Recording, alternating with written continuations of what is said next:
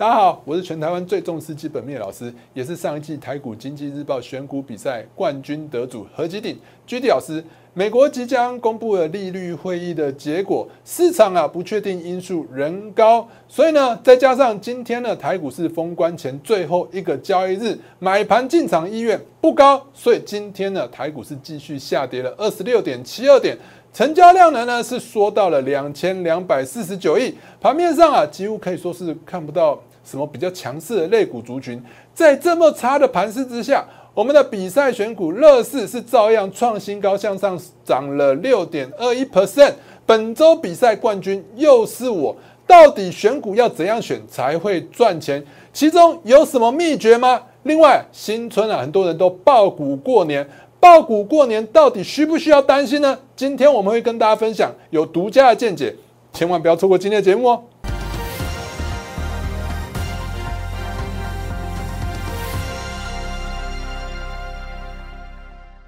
各位亲爱的观众朋友们，大家好，欢迎收看今天的股市航海王。在开始之前呢，一样先给大家看一下我给大家盘前资讯。来，盘前资讯的部分，早上我就跟大家讲什么？我认为啊，其实国际股市已经落底了。过年期间呢，反弹的几率非常高。既然国际情势啊，在过年期间反弹的几率很高，那今天呢收低，我认为啊，甚至是另外一个进场的好时机。因为呢，既然开盘都会上涨了，你何必担心爆股过年呢？当然，我们今天会跟大家比较详细的解说一下，为什么值得大家爆股过年。另外呢，早上的热门类股的部分呢，我也跟大家讲啊，最近今天早上不是有那个联电的部分。他已经松口了。昨天的法说会吧，昨天有松口说什么？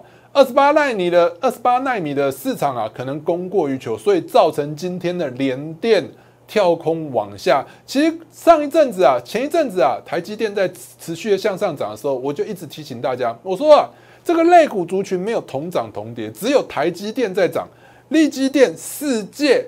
连电通通都没有涨，那这个类股族群就值得疑虑了。所以呢，我其实一直不建议大家进场去追，不管是台积电啊、联电啊、世界先进啊这些类股族群，因为看起来趋势没有这么的明确。那如果你要去追台积电的话，大家想想看，前阵子很多人很羡慕手上有台积电的投资朋友，那实际上你会发现，台积电已经做了一年的冷板凳、冷板凳，才有向上涨一波。那其实你看一下，涨一波马上又掉下来了，所以你觉得追台积电适合吗？所以前阵子我们根本就没有跟大家介绍什么台积电金融股都没有，有没有台积电金融股就全部上涨之后就跌下来了。其实这些类股族群啊是比较适合下跌去买的，不适合去追高。我一直跟大家强调。另外今天我也跟大家提醒啊，记忆体类股族群啊，不管是旺宏还是立成啊，今天的昨天的法说会啊。都看起来都是不错的，营收获利未来都有机会持续的向上哦，所以呢，我跟大家讲说，其实记忆体类股族群啊是不错的一个类股族群，但是同样不适合去追高进场。那早上我也帮大家画一些图，不不不管是恐慌指数啊还有道琼指数的部分，目前看起来其实啊，国际指数也就是美股的部分已经出现爆量止跌回稳的讯号，而且呢，你如果要再看一下恐慌指数的话，恐慌指数呢。创高之后，马上拉回这边有收了一个蛮长的上影线，这代表什么？这代表恐慌已经进入到最高峰了，最高峰已经过了。既然恐慌的最高峰已经过了，那股市后续反弹的几率不就是很高吗？所以呢，在过年期间，今天是最后一天了嘛？过年期间，我们的一些媒体群、媒体的一个群组的部分啊，包含 Line 跟 Telegram 部分，都会跟大家更新最新的国际情势。所以呢，还没加入我们 Line 跟 Telegram 的群组的投资朋友们。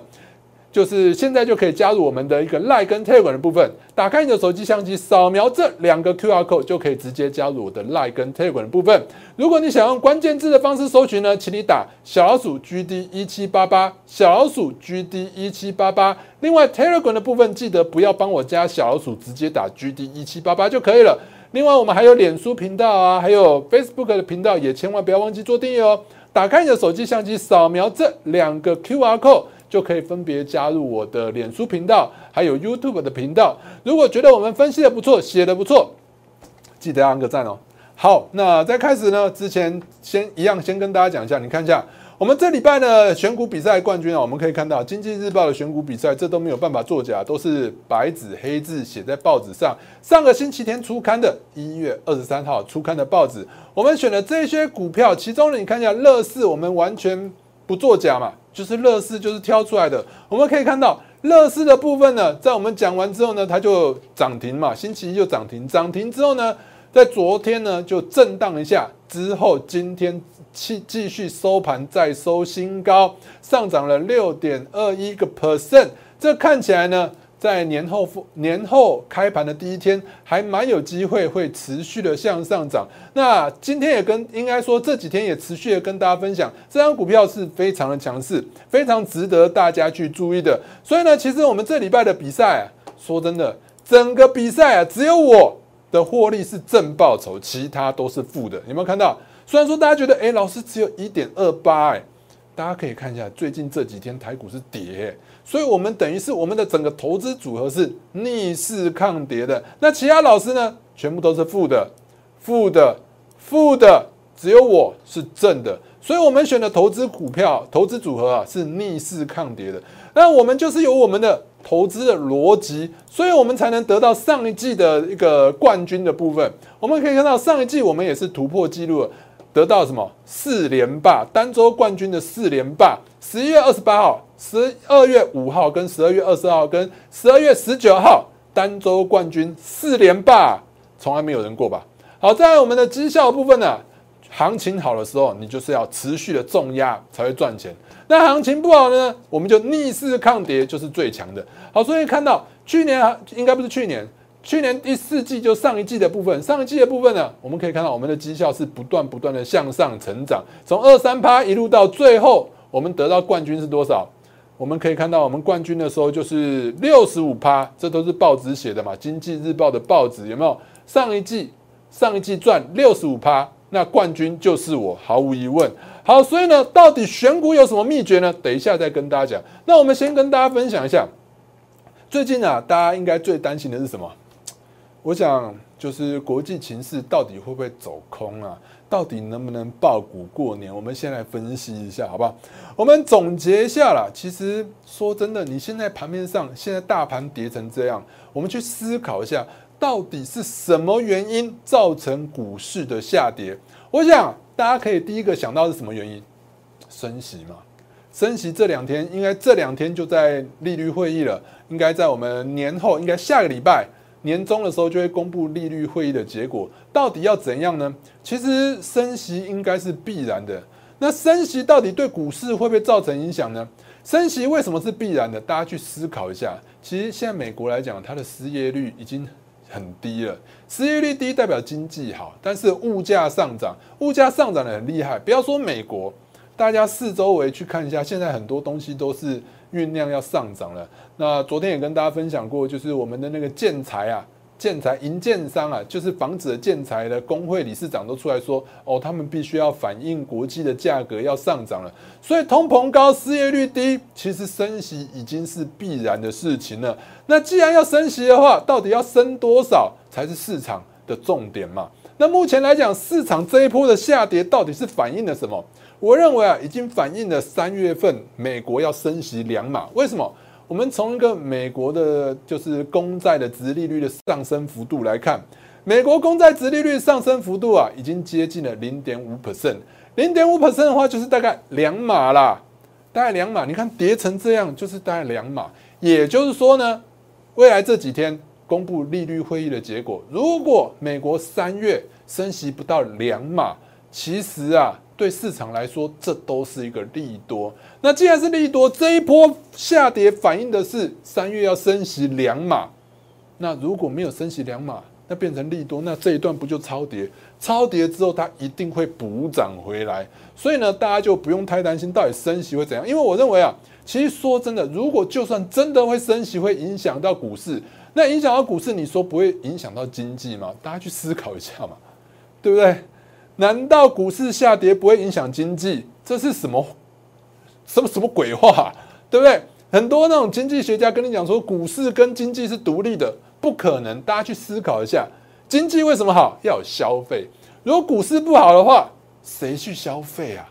没有人要消费啊，对不对？大家去思考一下，现在要过年了，现在跌成这样，你本来很很想要说过年去大花大花钱开心一下，结果呢，去想到哦，股市在下跌，会不会再跌？你就不敢消费，不敢消费，不就是就是限制了经济？因为经济就是消费带出来的嘛。你不去市场上消费，你不去实体店家消费，你不去买东西，经济会好吗？不会好。所以呢，只要股市不好。股市不好，经济就不会好。所以现在联总会实际上它是面临那个两难啊，升息不是，不升息也不是，那不如就是小升一点点。小升一点点的话，那其实对市场来讲就是一个利多嘛。所以我们来看一下，过去来讲，美国两年期的公债值利率是红色这一条线，十年期的公债值利率是这一条线。那你会发现，十年期的殖利率跟两年期的殖利率都向上，向上涨的程度呢，其实大概就是同步都大概是零点四 percent 左右。那再跟大家讲一个好消息，过去来讲，只要有金融危机啊、金融风暴，正常来讲呢，那个短债的殖利率会非常接近长债，这是一个很不合理的现象。但目前来讲，并没有不那么不合理的现象，也就是没有倒挂的现象。也就是说，我们可以看到。短债跟长债还存在了这么长的利差，这么长的利差就代表说，其实啊，股市啊还不会走空。那不会走空呢，这就是技术性的修正。而且如果你真的要看的话，说真的，过去的经验啊，我这张图已经讲好久了，但我想大家都还是很没有信心，所以我还是拿出来跟大家讲一下。说真的，在升息的期间，其实股市还是上涨的。过去二十年是这样。过去四十年、五十年也是这样，未来我相信也都是这样，大家不要怀疑。所以我们可以看到，两千年的时候，两千年之前呢，是不是有升息？我们来看一下这这张图呢，蓝色的部分是利率，红色的部分是标普五百的指数。我们可以看到，在两千年我们画黄框的部分，两千年的时候，美国啊持续的升息，升息从四 percent 升到大概五六 percent，哇，现在可能很难想象了。可是呢，我们可以看到。美股的部分到那不是道琼，是标普五百指数还是持续的向上，没错吧？那再看一下两千零四年到两千零六年这一块利率呢，是不是持续的向上？利率是持续的向上，对不对？就是不断的升息。但是呢，股市就是红色的部分，红色的部分也是不是也持续的向上？没有错吧？对不对？所以升息股市还是有一段多头可以期待。再呢，最近最近的一部分最接近现在升息的。时间是什么时间？就是二零一五年十二月的时候开始升息。我们可以看到，二零一五年时候呢开始升息，一路从接近零的利利率一路向上升到哪里？接近两 percent。那我们可以看到这一段期间的股市呢，还是持续的向上涨。也就是说呢，过去二十年，从两千年一直到现在为止，升息股市都还有一波多头可以期待。升息代表经济很好，所以呢。大家不要太害怕升息，能持续的升息代表经济很好，股市会持续的向上涨。那这就是最后一波。目前为止呢，连升息都还没有。你说要崩盘，你说要走空，不可能。而且你看到恐慌指数的部分也已经达到最高峰。既然恐恐慌指数达到最高峰的话，其实股股市啊，该卖的很多都已经卖掉了，那那不该卖的也很多都卖掉。所以真真的跟大家讲了，真的不要太担心。然后。刚刚讲了第一个问题是什么？利率嘛，对不对？升息造成股市下跌，最近可能大家去思考到的第一个原因。那第二个原因是什么？也许你会想到什么？疫情。说真的，疫情还会造成股市的崩盘吗？我认为是不会的。其实我们可以看到，现在 WHO 就已经说了，三月份啊，百分之六十的欧洲人啊都会感染 Omicron 啊。既然大家都感染了，大家体内都有抗体了，那就可能会率先结束了。结束之后呢，就代表不是说病毒会消失，是说大家都有抗体之后呢，那个新冠肺炎呢就变成流感化。既然流感化的话呢，其实大家就不用太害怕。其实以现在目前来讲，我们公布现在最新大家确诊的状况的话，其实有六成都是七成，六成到七成都是轻症，有两三成甚至都是没有症状的嘛。所以其实疫情对股市的影响。越来越小，而且疫情不会影响经济，就不会影响到股市，所以疫情呢，你也可以排除掉了，并不会。再来呢，大家还可以想到什么？大家可以想到最近大家比较紧张是乌克兰跟俄罗斯啊，那坦白说，现在欧洲那边很冷啊，那他们那边的一个天然气也是很冷，他们要用暖气，他们用暖气就要用电，就要用天然气，他们天然气都是靠俄罗斯的。那现在石油又贵，那俄罗斯又是一个主要生产石油的国家，所以欧洲那边的大国根本就不想碰这一块，那美国也不太想理。那也就是说，乌克兰可以说是孤立无援啊。那既然孤立无援，他兵力那些拳头又没有俄罗斯那么大，他绝对不会主动去挑衅俄罗斯。那俄罗斯作为一个大国，他也不可能不不理会国际的谴责，那就直接就是说先开枪。那所以我觉得两边要打起来几率真的是微乎其微，是不会打的。既然不会打，大家就不用太担心了。所以呢，不论是从什么利率。从疫情、从战争看起来，其实都不会影响到股市啊。好，那这一波股市，既然这一些状况都不会影响股市，那就从技术面来看了。那现在这一波股市的下跌呢，就是一个修正。既然是技术性的修正，修正完它一定会反弹的。那我认为最近来讲呢，你看到国际股市已经跌成这样了，我认为已经是跌无可跌，已经可以说是超跌的情况。来，我们来看一下加权股价指数的部分，从这一波已经从这边从一万八千五百点大概的最高点，已经跌到这边多惨了，跌到一万七千六百七十四点，跌了多少了？跌了快一千点了，跌快一点千点差不多了。当然你会发现量能是持续的紧缩，尤其是在贵买指数的部分，你看一下。这边一度下跌，量能是持续的萎缩，那就是我跟大家讲的是节前卖压，这是台湾特有的因素。因为台湾今天是最后一天了嘛，封关之后呢，哎，其实啊，就是大家很担心过年会有不确定的因素，所以很多人都不愿意在这个时候买股票。那大家都会讲一句话，叫做就是别人恐惧，我贪婪，对不对？但是每次碰到自己该贪婪的时候，其实有谁能做到？这句话讲起来简单啊，做起来啊相当难啊。也就是说呢，我认为这一波的下跌反而是创造一个买蛮好的一个买点。那最近有很多人在网络上在问，那我要不要干脆做空好了？第一个，我先回答你。第一个，你做空你要用什么标的？很多人会说你要用什么零零六三二 R，就是反向的 ETF。什么叫反向的 ETF？也就是加权股价指数上涨的时候它就跌。哦，加权股价指数下跌的时候，它就上涨。那这一档 ETF 很多人在做，最近啊外资买很多，那所以很多散户投资朋友也在问说，这一档到底能不能做？我直接告诉大家，这一档千万不要做，这一档跟垃圾一样烂，多烂！大家来看一下，理论上的，加权股价指数跌，它就要涨。我们可以看到第一波这一波的部分。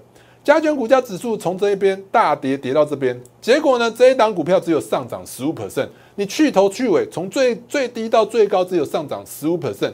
你去头去尾的话，坦白说，你真的能赚的只有十 percent。哇，跌了那么多，你才赚十 percent。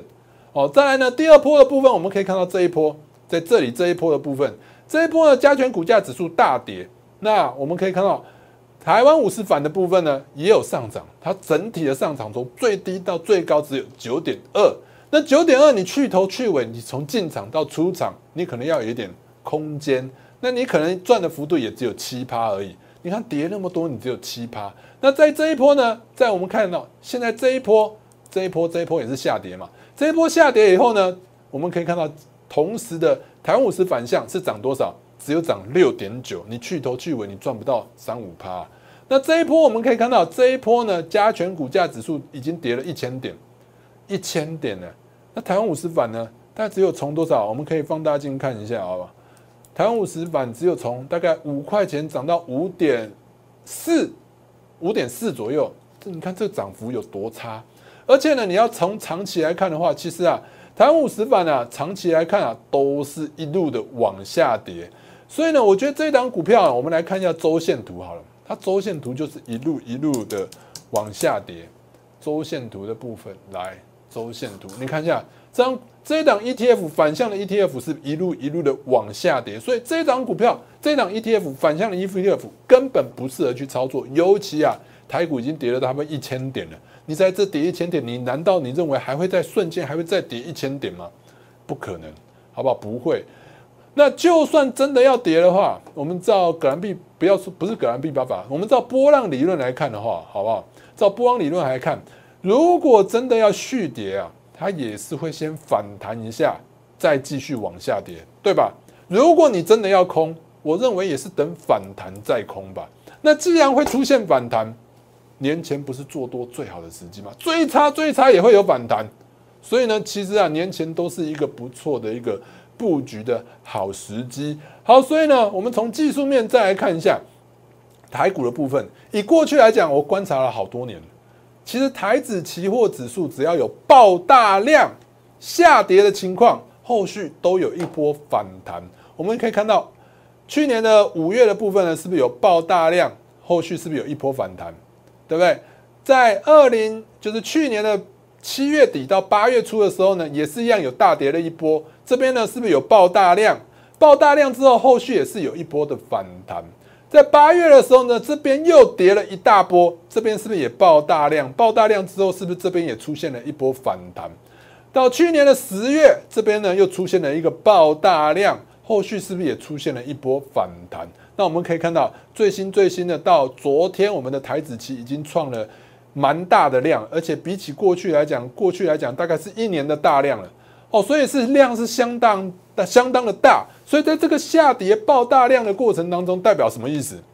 代表很多啊不该卖的都卖了哦，该卖的它当然也是卖了，对不对？该卖的都卖了，不该卖的也卖了，所以呢？后续来讲呢，卖盘不见了，卖盘消失了。卖盘消失了之后呢，因为其实股市是一个买卖构成的一个市场，只要有人去买，没有人卖，它就是会向上涨。那卖方的人全部都卖光光了，全部都没有了，市场上缺乏卖盘，买方就买方就很容易点火向上。所以呢，我认为这一波上涨的几率非常高。从技术面来看是这个样子，那你再从筹码面，你会发现，老师好可怕啊！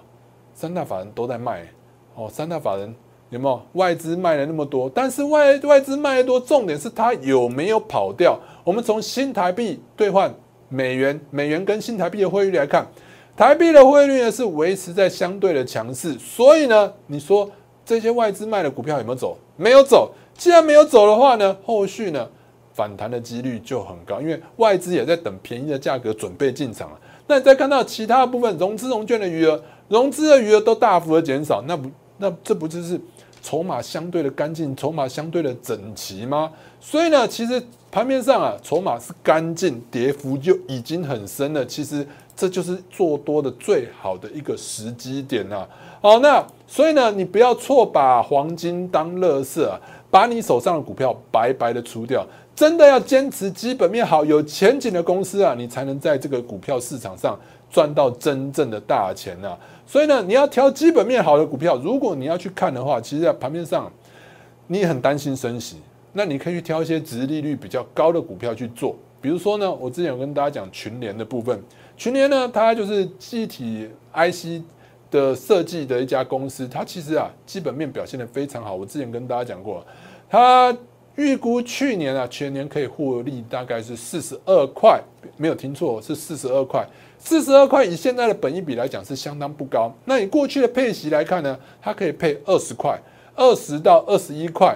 那二十到二十一块的话，你去除上了今天的股价大概是四百五十块左右，它的殖利率也有四点五 percent 左右。四点五 percent，我告诉大家，你盘面上找不到几档四点五 percent 的股票了。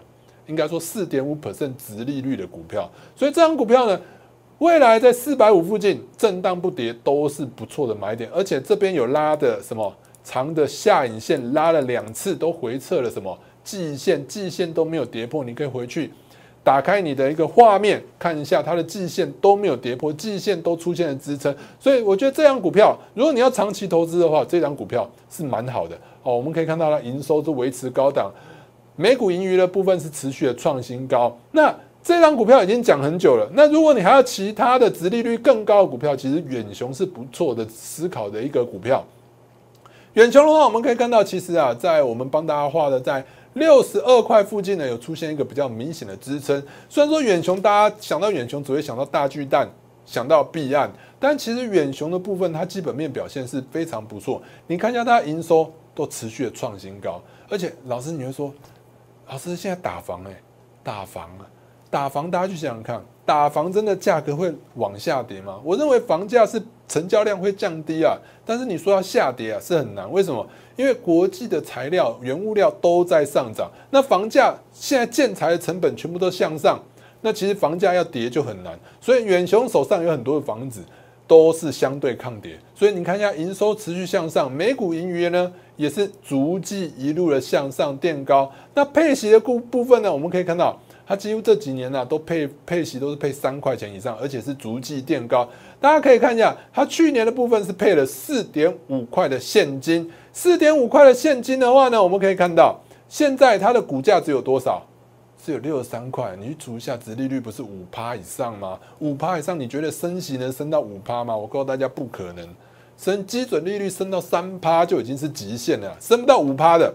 所以大家不要太担心，这张股票呢是非常好的一张股票。好在呢，如果说呢，你会觉得老师这看基本面好像趋势不太强。其实我觉得大家哦，你操作就是要有一个想法，你到底是要做长线还是要做短线呢？如果你要做长线的话，这些基本面好的股票真的非常适合你，因为你就是买下去抱牢，你隔个三个月、六个月去看，我相信你都会有不错的成果。但是你你想要资金要有效益的话呢，你要怎样投资，你才会短线上来讲会有比较可观的获利？其实啊，如果你要短线上比较有可观的获利的话，你不只是要什么基本面要好，你还要什么资金面，也就是所谓的题材。没有题材的话，其实市场上啊资金不买单。坦白说啊，资金不买单的话，短线上就很难向上涨。比如说像。去年的四到七月份的航运股啊，就资金一路全部涌到航运类股，那航运类股就全部上涨。那涨完之后，资金一撤，哇，也大跌，对不对？而去年十月份、十一月份的元宇宙，你会发现元宇宙那些类股呢，就是什么资金很喜欢，资金很喜欢，只要跟元宇宙有关的，哎，就全部涨了。所以你看到后面怎样？到后面每一家公司都说它是元宇宙，有没有莫名其妙？每一家公司都说是元宇宙，所以呢，你要在短线上你要赚钱，你除了基本面之外，你要挑选什么有题材、吸引资金的股票哦，技术面要强势的股票，才能在短线上来讲呢，会有机会向上。那目前盘面上有什么类股族群是比较适合这样的族群呢？像这样的类股呢，其实啊，我最近又一直跟大家讲，通常来讲啊。一个族群的开始呢，你就要去看一下，这族群会牵涉到哪一些类股族群。如果它牵涉越来越广、越来越广，比如说像元宇宙，从宏达电到威盛到位数，对不对？到阳明光到裕创，全部上涨，就是连带效果就全部都出来了。那下一波还有什么呢？其实我最近一直有跟大家提醒，有一个族群，它叫做伺服器。伺服器相关的类股族群呢，其实是从什么金相电啊？博智这个 PCB 族群开始带起来的，你会发现金相电跟博智上涨了以后呢，又带动了什么？因为你去想一下，伺服器除了需要 PCB 之外，伺服器在这么狭小的空间里头呢，它需要它需要散热吧？如果太热，它会宕机啊，所以又带动到什么？又带动到比如说像那个三三二四的散热散热模组的三三二四的。双红表现也不错，你看今天还一度的在涨停嘛。三零一七散热模组，三零一七哎，三零一四三零一七三零一七旗红的部分呢，你会发现最近也表现的不错。所以你看，伺服器这个族群已经从 PCB 发酵到散热模组，到前几天还有发酵到哪里去？网通族群，我昨天有跟大家。分析过吧，网通族群慢慢来讲也发酵起来了。网通族群有哪一些类股呢？比如说像我们一月二十五号介绍的中磊，你看下跌我们也是照样介绍。讲完之后呢，我们跟大家讲，这个就是我讲的有没有？我常教大家的，什么叫做转强的讯号？大家过年的时间啊，去思考一下，什么叫转强？听我再讲一次，红吃黑，吃的越多，量越大，它越有效。那如果你有发现这样子转强讯号的话，只要后续的股价不要跌破转强讯号那一根的低点，整个多头格局就没有改变，短多格局就没有改变。所以我那一天跟大家讲说，这个低点只要不跌破，随时都有可能会再创新高。所以你看到今天的股价是不是又再创新高了？对不对？这就所谓的红吃黑，吃的越多，量越大，它越有效。好，再来呢，相关的类股族群呢，又从什么？刚刚讲的从 PCB 到散热到网通族群，现在又到哪里去了？到连接器。连接器呢，也是我昨天跟大家讲的重点。茂联的部分也是连接器的厂商啊。连接器的厂商，你看一下，我帮大家画红黄线这一根呢，就我所谓的转强讯号。转强的第一根，这什么转强？大家看到这一根红棒子，左边有任何的黑棒吗？没有，全部都被吃掉了。而且是突破一个什么压力线？它突破了压力线之后，就是一个转强。只要后续呢，只要不要跌破这一根红棒子的低点，也就是差不多在这个位置，其实它都是相对的强势。所以茂联呢也是非常的强势。茂联的部分呢，那今天呢是不是续创新高？所以你看一下，我们讲完这一根突破的时候，就是一路的向上创新高，这就是一个强势的讯号。那从茂联又延伸到哪里？我不是跟大家讲吗？同一个类股族群会同涨同跌。茂联涨完了之后，你会发现。今天反甲又出现了讯号了，反甲是什么讯号？你会发现这一根呢是有爆大量向下杀，这是什么？